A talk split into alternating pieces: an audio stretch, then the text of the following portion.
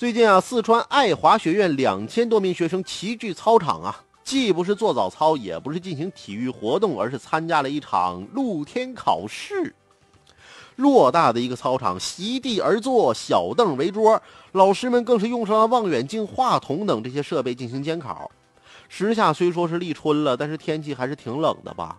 那今天之前那段新闻还说了，有人出去玩，这个吹着春风，都吹的都面瘫了。那你说你这么冷的天气里，学校还组织露天考试，让学生挨冻，你这是考试呢，还是考验学生们的意志呢？其实不管是什么，与其组织千人露天考试炒作自己，你还不如让学生们回归教室考试为好。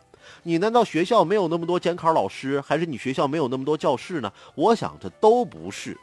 那提起露天考试，原来一般就发生在中小学校。那比如说呢，林州市临旗镇啊，一个中学组织四百多名学生在操场上考试。那如此组织露天考试，多半是为了防止学生作弊。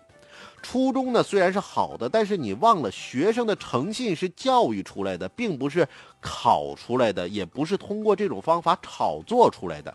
你安排学生在操场上考试，本身就是对学生的不信任和不尊重。那为了防止学生的考试作弊，完全可以在教室里一人一桌。若是教室不够，可以让其他年级调课。那不大可不必让所有的学生都在操场上考，对不对？那暴露出什么呢？